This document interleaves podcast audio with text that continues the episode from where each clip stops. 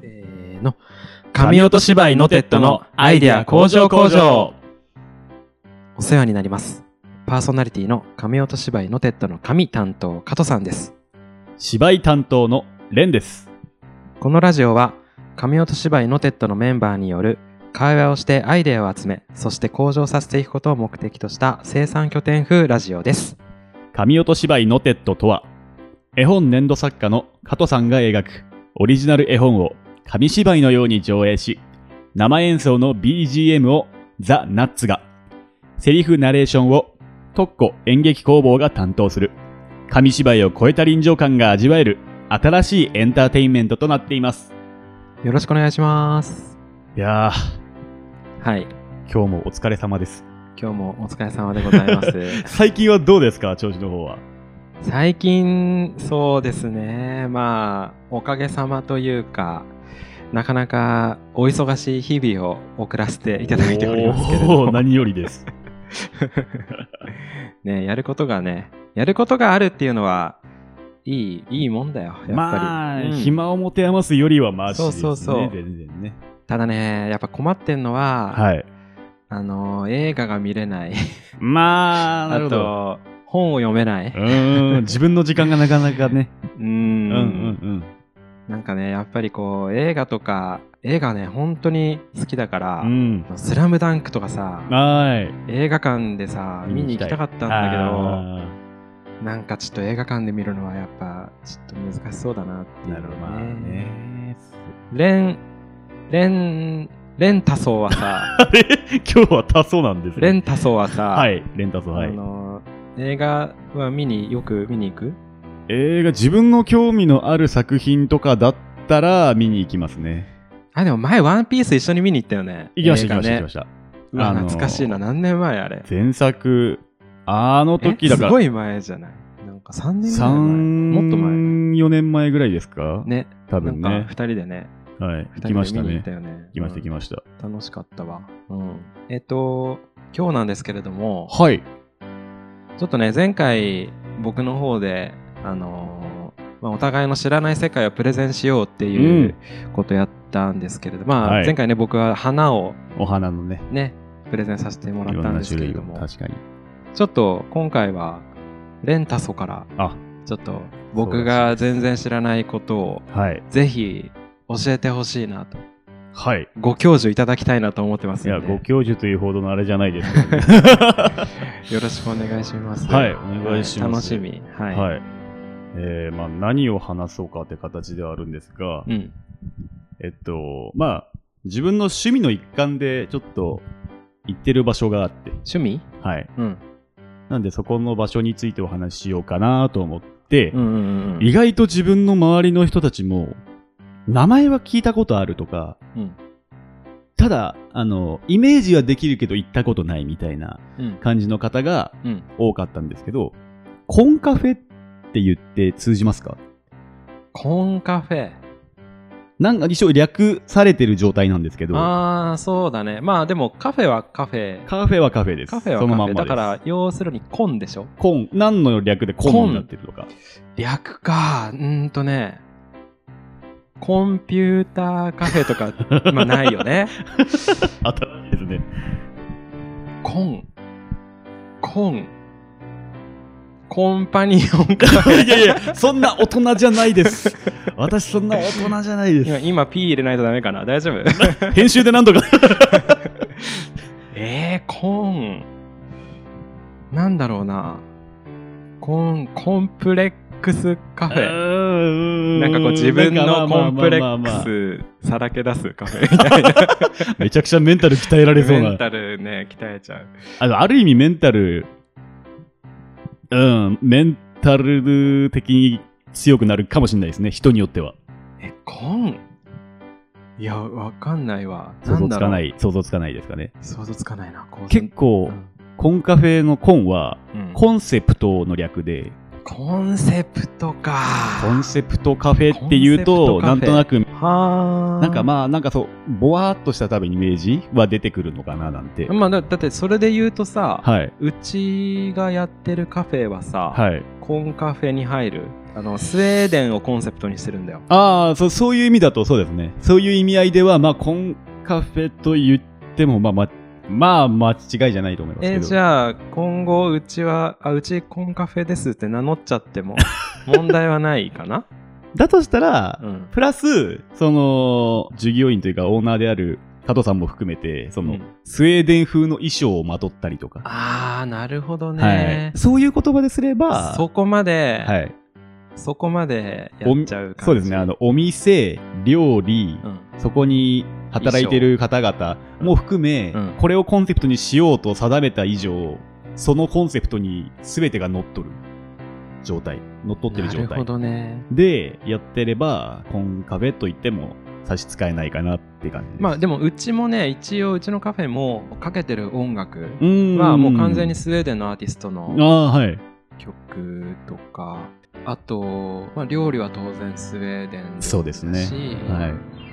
あとは足りないのはじゃあ衣装だけかもしれない衣装、そうですね、衣装、そうですね、内装とか、やっぱそういうのも含め、スウェーデンの、こう、うん、雑貨とかもねスウェーデンそう置いてあるのでそう。あとそうですね、まあ、強いて言えば、じゃああと衣装揃えれば、うん。コンカフェと名乗ってもよろしいでしょうか？まあ、差し支えないですけど、それで言ってて大丈夫問題なければですよ、加藤さんの方が。でそのさコンカフェっていう単語自体はさ、はい。あんまりメジャーな言葉ではないまあ実際に俺知らなかったんだよねなんでしょう、その、いわゆる、その業業界って言い方あれですけど、その界隈にいないと耳にしないかななんて思うんですね。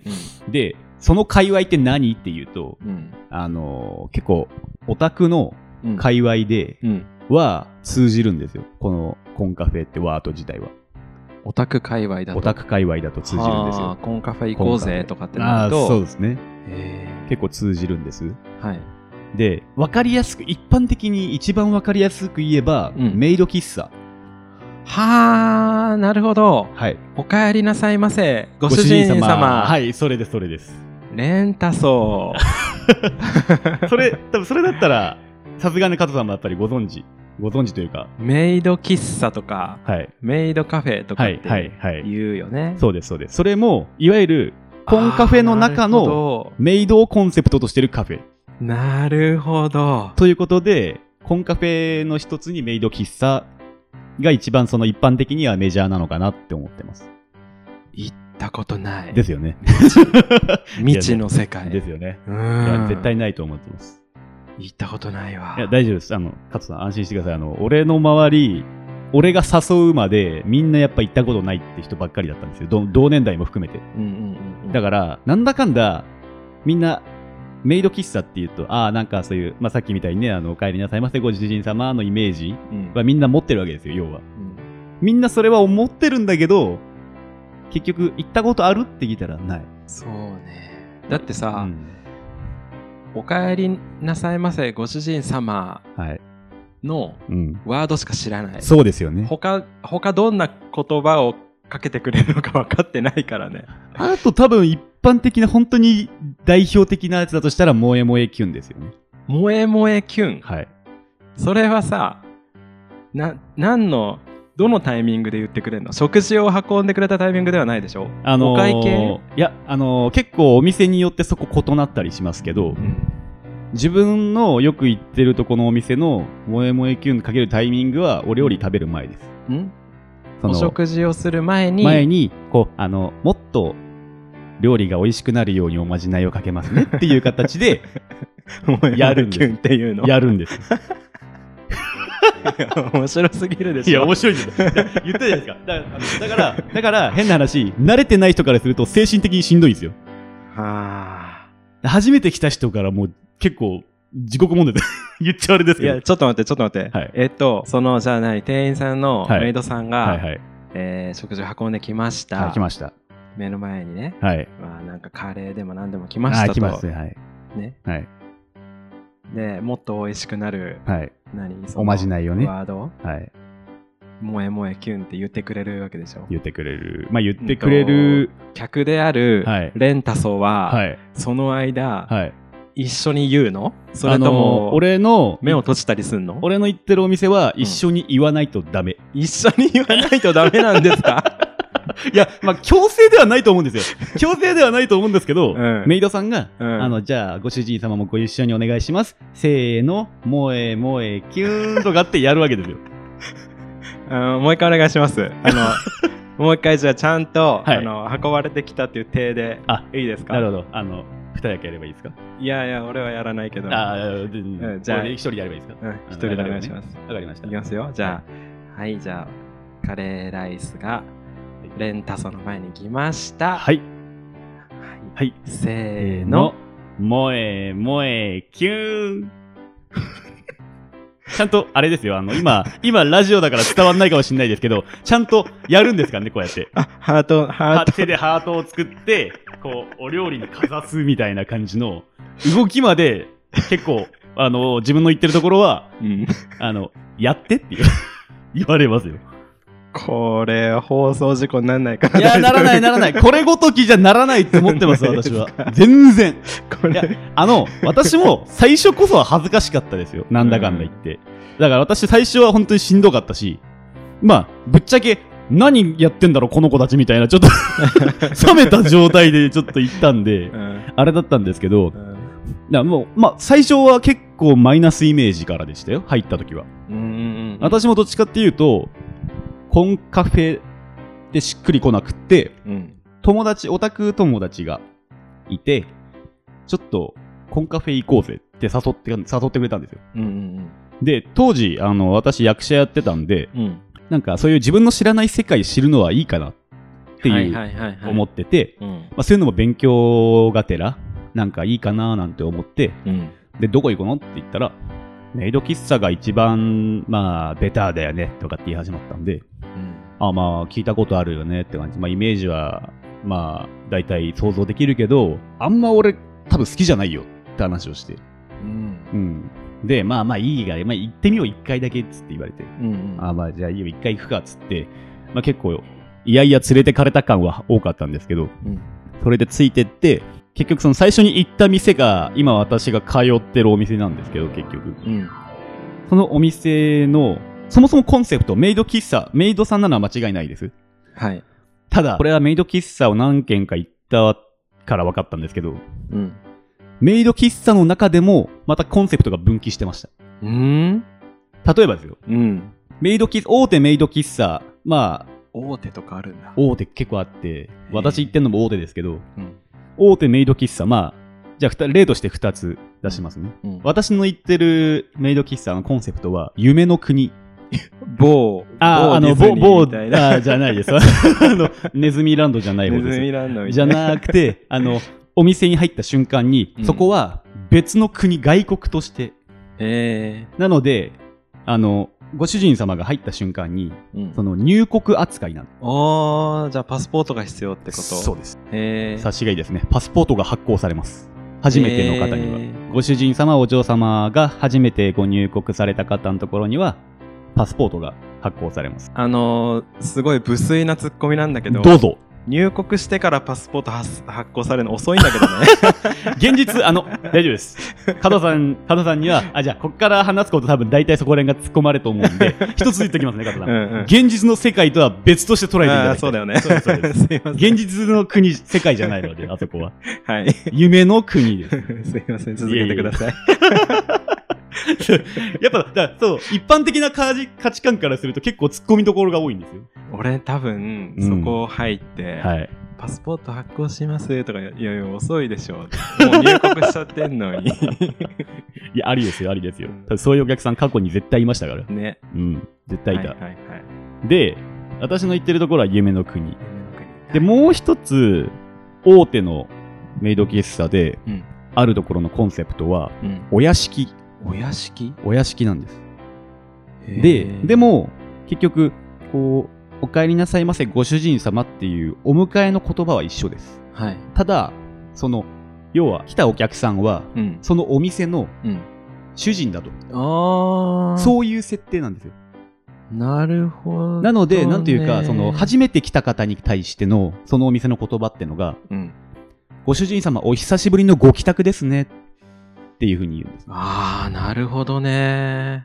どこ行ってたんですか？そうそうそうそうそうそうそうそうそういう感じのは会話の導入を結構まあみんな流れでやってたのであそういう感じかみたいなのって。ちょっと若干違うじゃないですか。同じメイドとして存在してるけど違うよね。夢の国の住人として迎えてくれる私の通い詰めてるお店の子たちと海外に渡航するのと。そうそうそうそう。いうなんかまあなんだろうそのそれぞれが違う国から来てるんですよ、うん、ああなるほどね、はい、違う夢の国から来てやして、はい。そういう子たちが集まってるっていうタイプのコンセプトとしているお店とそのお店自体をそのお屋敷と見立てて、はいはいはい。帰宅帰還したあくまでそうご主人様が、うんそのそのお屋敷の主人がうん。そう帰ってきたぞっていう。なるほどね、はい。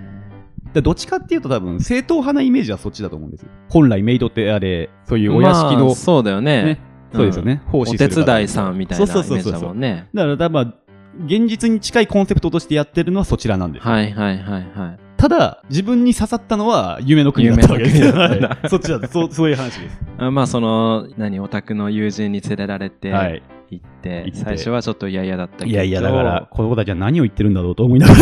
うん、まあでも刺さってしまった。あのなんで刺さったかっていうのがうん。それを聞きたい。聞きたいですよね、うん。そのなんで刺さったかっていうと一度目はぶっちゃけうん。これでいいよねっていう感じで終わったんですよ。もう良くないっつって言ったから、うんうんまあ確かに料理も美味しかったしメイドさんも可愛かったし、うん。まあまあイメージ通りだったよなみたいな感じの,、うんうんうん。あの感想でその日は帰ったんですよ。はい。で、まあ、よくよく考えてみればうん。その行った時にメイドちゃんがご挨拶をしてくれたんです。あの例えば何々の星から来ました〇〇ですみたいな感じの自己紹介をしてくれるわけです。な はい。あの いやいや何を言わないでおくよ、言いたいことはまあもうお察ししますけど、うん。はい。まあそのなんか、まあ、例えば、その、キラキラの星から来ました、はい。キラちゃんですみたいな感じの、はいはそういった感じのなんか、流れでみんなそれぞれ持ってるわけですよ。はい設定、はいはい。設定とか言っちゃいけない。持ってまある。そうね。夢の国だからね。夢の国ですから、みんなやっぱそれぞれ出身があるわけですよ。うん。はい。で、そこでちょっと考えようですけど、無理やりですよ。無理やり考えただけですけど、うんよくよく考えてみれば、うんあの子たち自分の設定をしっかり守ってるなと。つまりつまり、極端ですよ。うん極端な解釈すると、あの子たちも役者じゃねえかみたいな。そこにたどり着きましたかはい。いや、もう本当にあの、当時はだいぶ芝居バカだったもんで、もう周りの中で、周りにいる人たちの中で、どれだけその芝居に取り入れられる要素があるかみたいなところを見てた部分があって、うわーすごいね。そうそこでなるほど。そうそれぞれ設定を持って接客してる子たちを、なんか、もう一回見てみたい、改めてと思って。うん。うんどういうふうに自分のそういう作った設定をしっかり守ったまんま接客をしてるのか。うんっていうのを見てみたくて、ちょっともう一回を、じゃあ今度はそういう視点で見るからって感じで、はいはいはいはいそういう目的で行ったんですよ、はい。2回目。はい。で、それが初めて行った時から2ヶ月ぐらい経ってたんですよ。うんうんうんで、そう、さすがにね、あの、本場秋葉原でありお店ですし、うん。2ヶ月も経ってれば、うん。何千人、下手すりゃ何万人お会い、ね、お話しして接客してるわけですよ。秋葉原の店なんて言ったらねそう一日の利用客数そう。でもやっぱり、ねうん、結構多いですし、うんそんな一度来た人をうん覚えてるわけがないじゃないですか、本来。うんそうだよね本来覚えてない。私もそれももちろん分かってました。だから私も2回行くのは2回目だけど、初めて行くテンションで行ったんですよ。うんううんん、どうせ覚えてないからと思って。うんでそしたら、行った時、行って出迎えてくれたのが、初めて行った時にずっとお話ししてくれてたメイドちゃんだったんです。うんでこっちは分かるじゃないですか。うんあの時のメイドちゃんだって。まあねで、向こうは、覚えてるわけないや。言ったら、あ、レンレンだ。つって。はあたまげたよと思って。顔と名前覚えてんだ、この子。って思って、でも顔と名前、まあたまたま覚えがいい子かなと思ってたんですよ。うんそしたら、前回話した事柄を覚えてんですよ。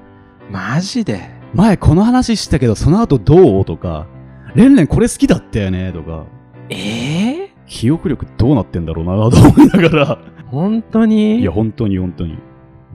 すごいね。だ。そこで、そうだから、あれおかしいな、俺2ヶ月ぶりだぞと。よっぽどレンタソのことをなんかなんだろうインパクトがある話だったのか。いやー、でも、いや、でもどうですかね。まあ確かにそこで、今、その役者の卵ですよみたいな感じの話はしたんですけど、なんかねそういうなんだろう普通の一般の人とはちょっと違うなんかそういう話でうんなんか覚えてたのかにしてもじゃないですか。でも、2ヶ月。まあ、それかレンタソと同じタイミングでちょっと仕事をお休みしてたかその子が。ああ、たまたま？久しぶり2ヶ月ぶりの出勤。あーまあ それはその可能性性、まあ、それはないな。まあまあまあ、かなくもないですけどね。うんなくもないですけど、いやでも普通に考えてうん。それはすごい。だっすごいですてよね。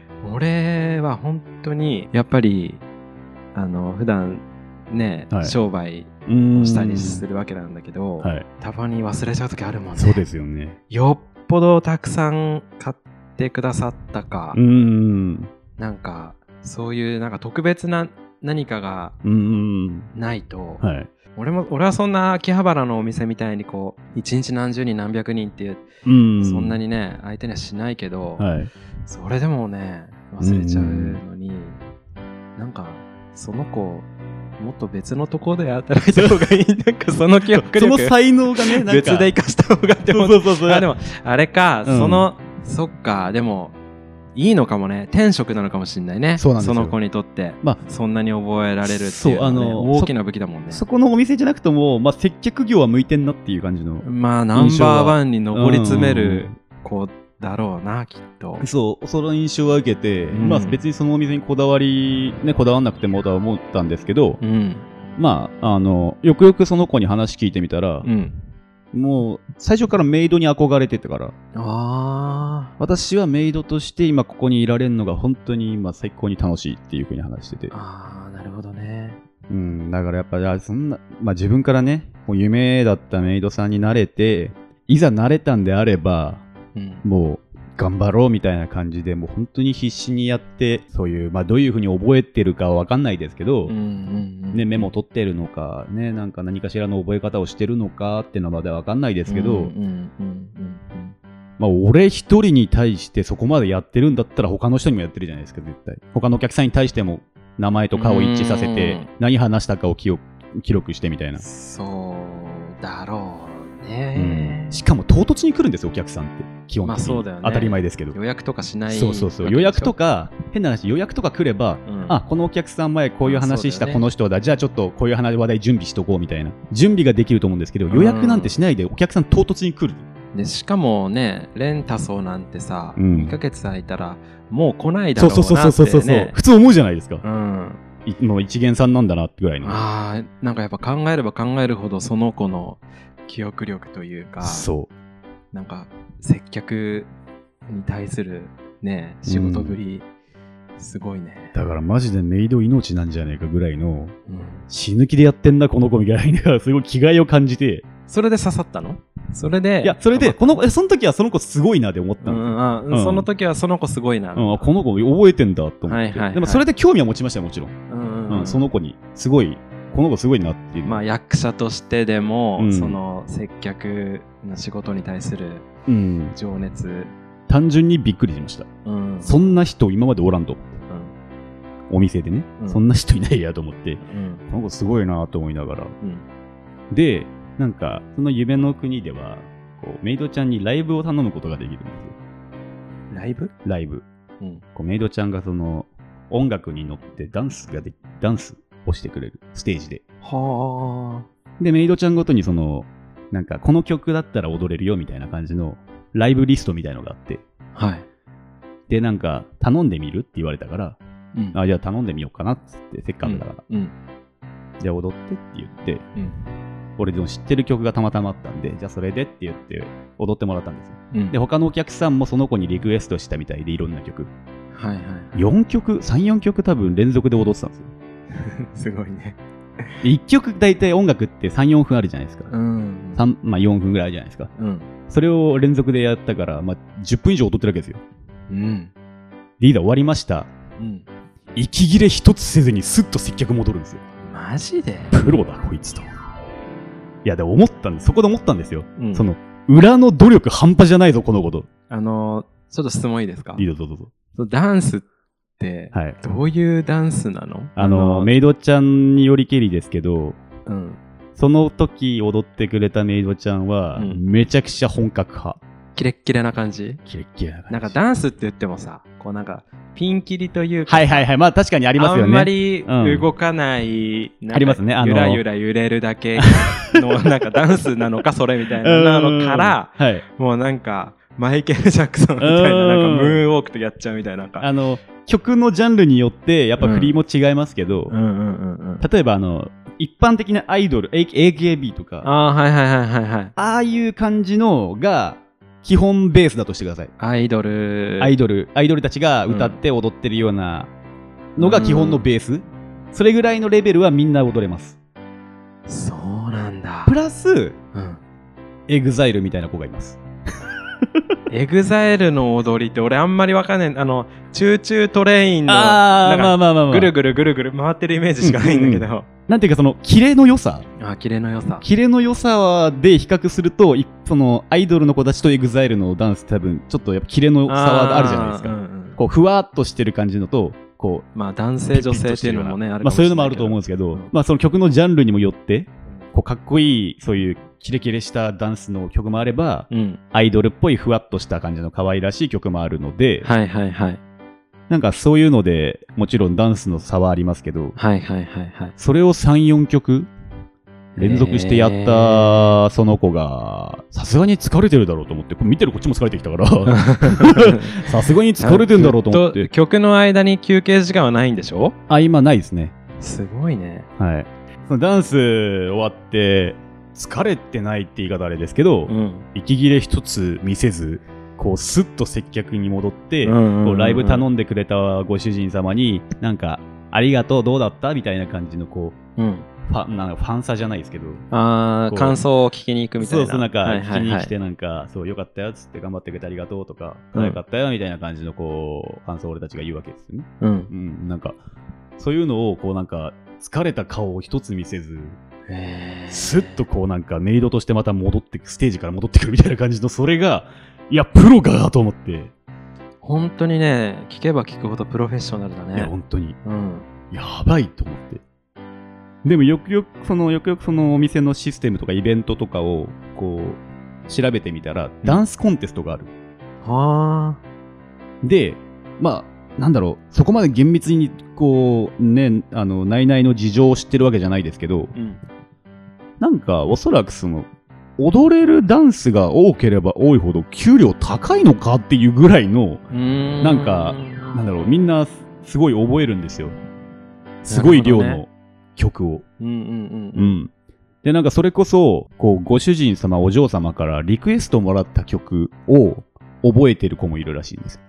ああはいはいはいはいはい。らそれぞれ多分好きな曲ってあるじゃないですか、誰でも。あるね。その曲を踊ってっていう、こう、ほんと無茶ぶりに近いですよね。ああそうだよね。そういうお客さんの唐突な無茶ぶりのリクエストに、じゃあ分かったっつって、1ヶ月ぐらい時間ちょうだいみたいな感じで、なるほど。覚えてくるらしいです。いやーでもなんかそれはうまい気がするな、うん。その1ヶ月後また来る口実というか。さ また来てねみたいなさ、うんまなんまあ、それこそ、リクエストするお客さんがもう、多分、あの、通うような人じゃないと、そんなこと言わないじゃああないですか。まあそうだよね。基本的に。うんうんうん。うん。なるほどね。そう、だからまあ多分そこら辺をうまいこと分かっててから、なんかやる、やる、なんかまあやってることかななんて思ってますけど、はいはいはい。だからその子が言ってしまえば、その、まあオタク界隈じゃよく言いますけど、うん。推し、うーん。推しね。推し。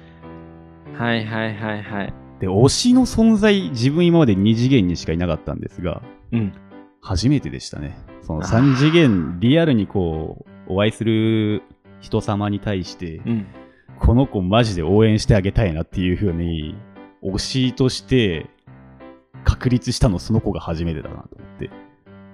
なるほどなんか芸能人とかだとはまあまだわかるじゃないですか。あの、俳優さんとか女優さんで好きな人がいたらその人を応援してるっていう人はもちろんね、推しとしてアイドルとかいると思うんですけど、こううんリアルになんか会う人を推しとしてこう見たのは初めて。うんうんうんだからすごい新鮮ななんか気持ちで、あ、こんなになんか心か心の底から頑張ってほしいなって思う人がいたんだなと思って。じゃあどっちかっていうと、うんレンタソは、うん。つまりえっとそのお店に通うっていうよりは、うんその子を追いかけていってる感じ、はあった。あった。あったっていうか、まあそうだ、そうだと思いますよ。基本的には。うんうんうん基本的にはそのから例えばさ、うん。その子がさ、うん。夢の国を離脱した場合、うんうんうん。夢の国じゃなくてその最初に言ったお屋敷、うんうんうん。そっちに移動とかになはいったら、はいはい。あのー、まさしく加藤さんが今さっきおっしゃったこと、うん、まんま起きてるんですよ。起きたんかい いやなんかこれそんなことあるんかい。結構、あの、そのメイド喫茶同士、うん。違う店舗だけどメイド喫茶同士のなんか、移動っていうか、は結構多いらしくて。すごいな公務員みたいだな。あ、そうそうそう。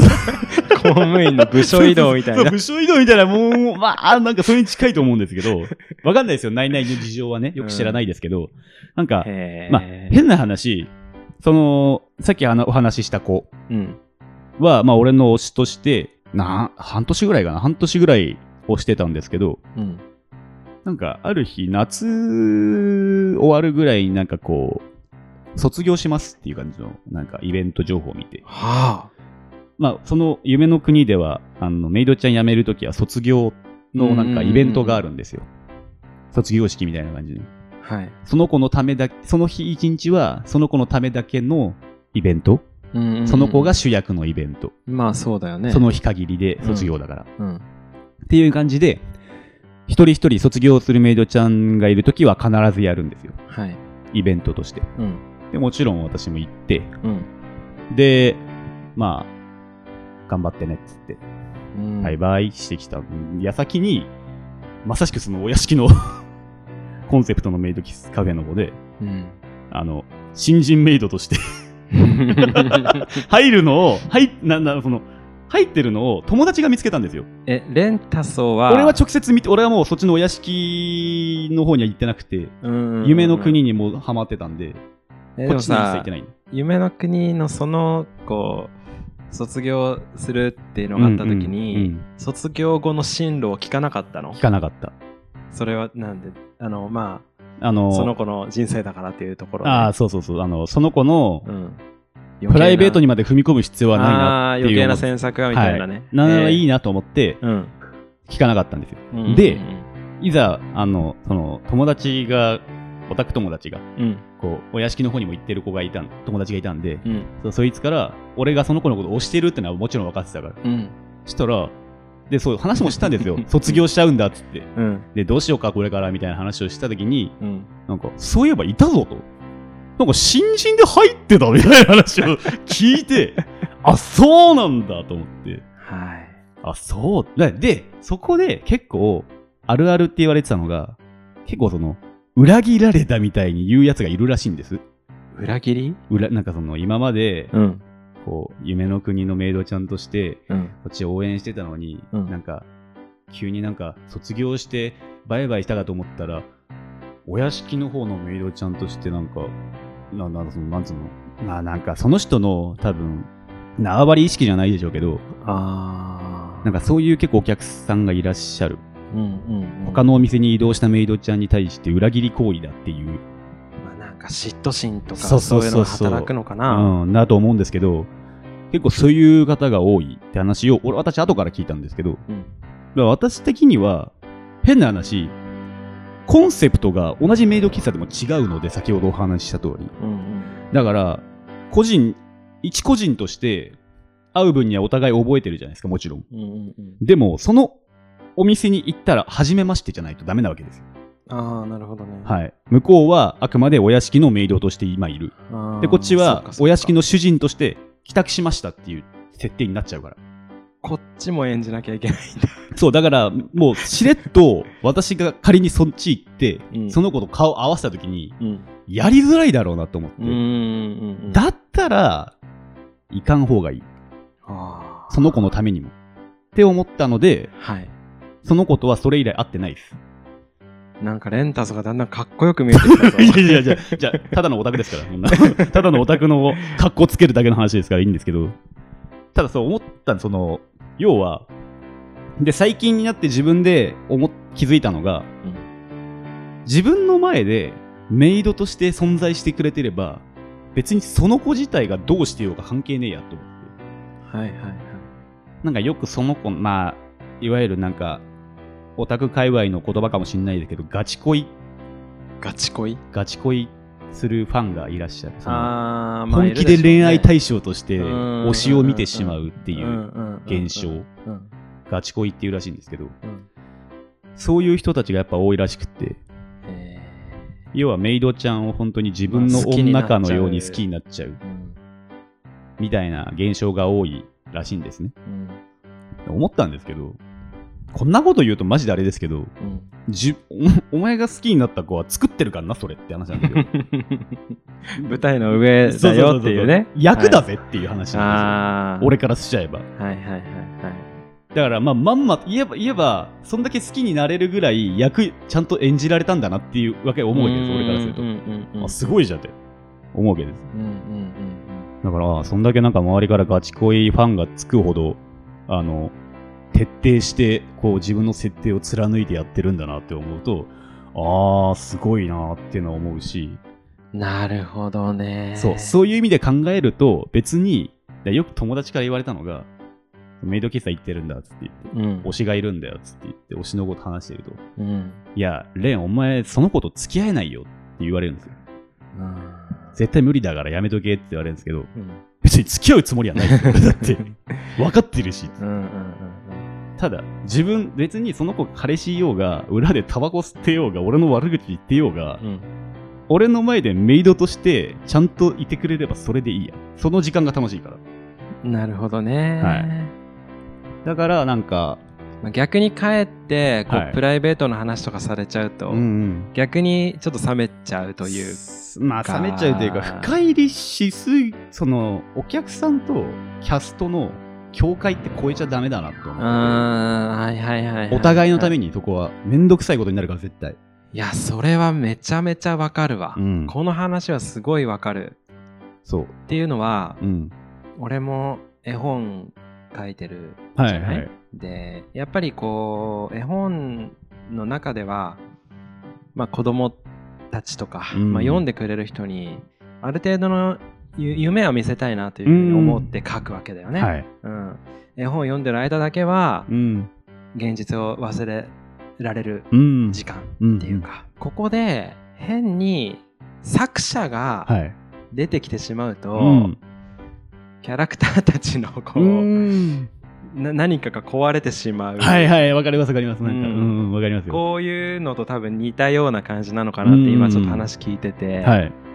思ったね、これはなんかよくある話だよね漫画家とかもそうじゃんそうですね。すっごいイケメンを描いてるうん漫画家さ、うんん。作者の写真を見ちゃったら、うんなんかすごい幻滅しちはいはゃうとかいはいさ、うん。よく聞きますね。なんかそういう話もあるありましたよね。じゃない？うんはい。でもね裏側を知ってしまう,、まあ、うそれを裏側というのかちょっとあれだけど、うん。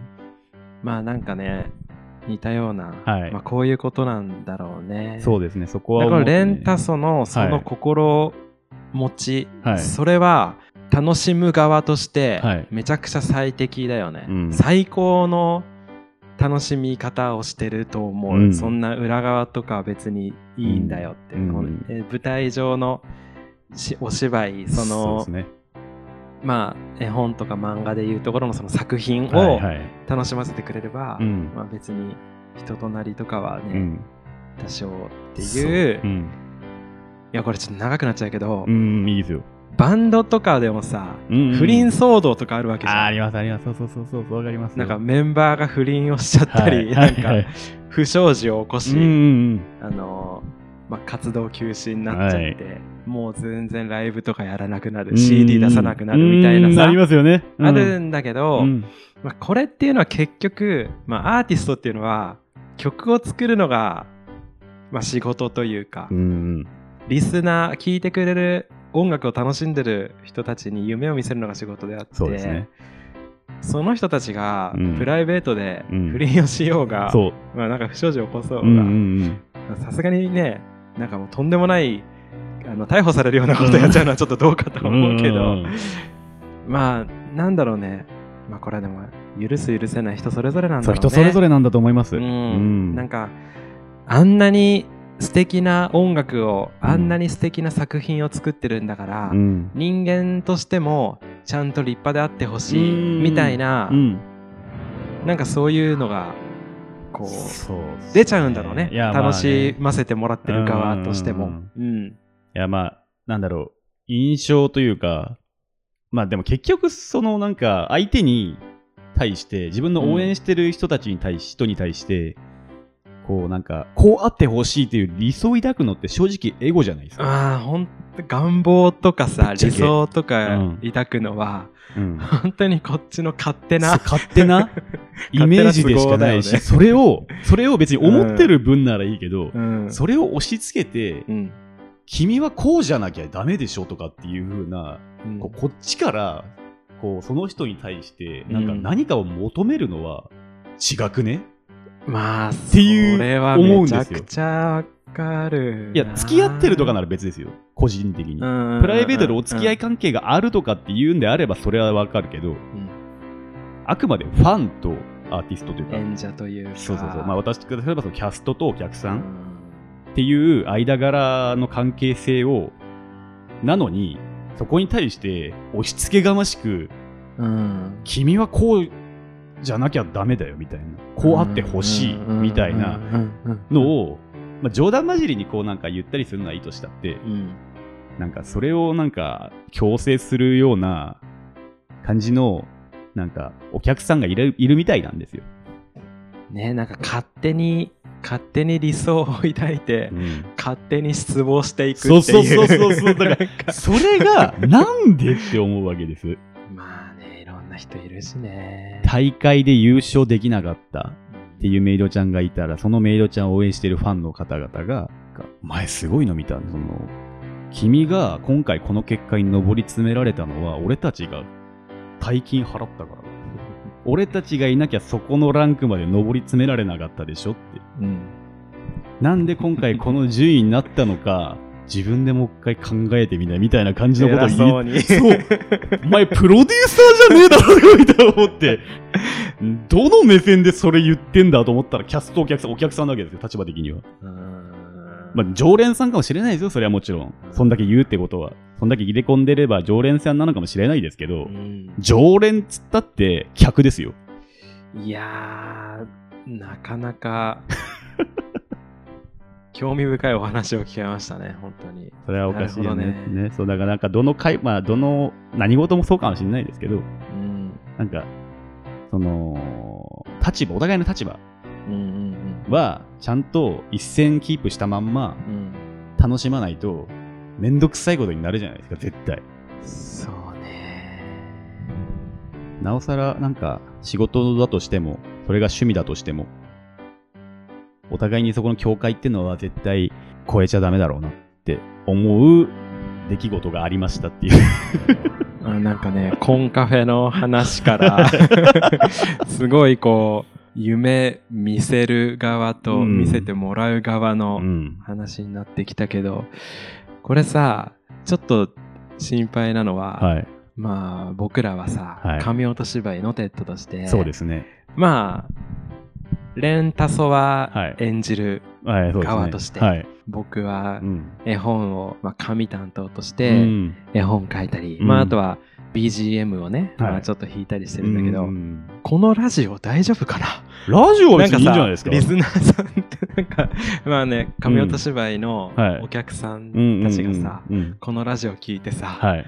割と普通に素で喋ってるじゃん。はいはい、だからすさ、あなんかこいつこんな感じだったんだとかって。いやそれはいいんじゃないですか？だって、あの、このラジオそもそもだってその、それぞれの個人個人の素、素をまあ、見せるじゃないですけど、なんか、そうね。お客さん、イベントとかに来てくださってるお客さんに、うんあ、こういう人なんだっていう、こう、なんか、あまあ、自分たちのうん人間性を見せていくとこでもあると思うんで、そうね。変な話、別に私の考えがうん万人受けするとは思ってないんで、うんそこに関しては、いや、そんなことないよって異論があってももちろん認めてますよ、私はもちろんね。うんうんそりゃそうだろう。うん。私の言うことが全部正解なわけないんだから。うんうん。だから、なんかそこで、まあ、幻滅されてしまった場合、それはそれでなんかまあ、それはななんて。それでだね。で思っちゃうけど、うん。そそうね。うそうそう。なんでまあそこに関してはあくまで私の、なんだ、持ってる意思というか意見というか、うんうんそれをこう言ったことによって、なんか聞いた人がどういう、がこう、なんかいろいろ思うとこあれあればいいなっていう感じなんで、うんうんうんうん。うん、なんか、いい悪いじゃなくて、あ、この人そういう人なんだっていう 感じで、あの、聞いてもらえればいいなと思ってます。そうね。まあ少しでも何か、なんか伝わったらいい。あそうそう人となりとかさ、はいあの、考えまあ方とか。ただのオタクですよっていうだけの話なんで。そうね。はい。全然。了解しました。はいありがとうございましたやーなんか、ちょっと、コンカフェ行ってみよう。うあ、そんなこと軽率に言うと大変なことになりますからね。行ってみ、行ってみぐらい。無理しなくていい、無理しなくていい、無理しなくていい。俺は別に強制するつもりはないんで、全行って然。みぐらいかな。まだ。全然、全然大丈夫です。まあ機会が、機会があれば。はい。うんあ興味のある方は、あの、ぜひ、言ってください。必要も。ね。まあでも、ナッツでいうところの、大塚くんとか渡辺さん、木村くんは多分行きたがらないかな。木村さんは、なんか、巻き添いにすれば来そうな気がするんですよ。な、ああ、そうだね。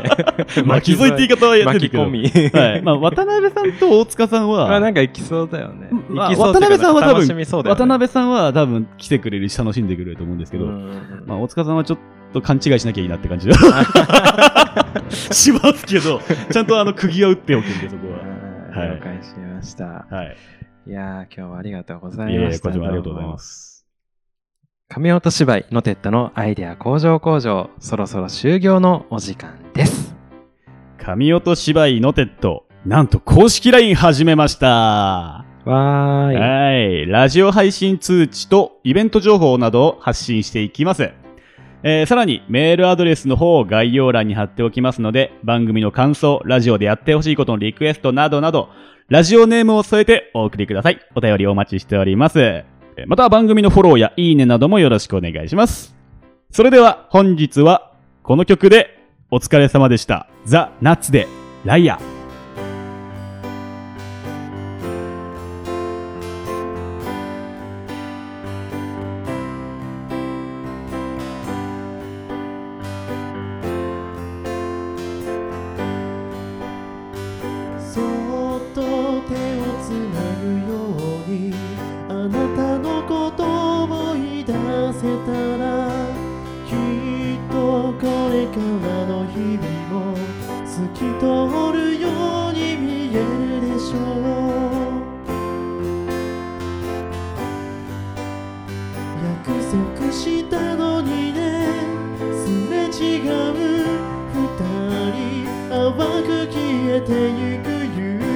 沈む中遠ざかる影にあの日を重ねているそうやって一瞬でく未来曇り空星が照らすようにぼやけた街明かりの中いつまでも笑い合って二人あなたの隣にずっといたかった。優しい夜に包まれてく。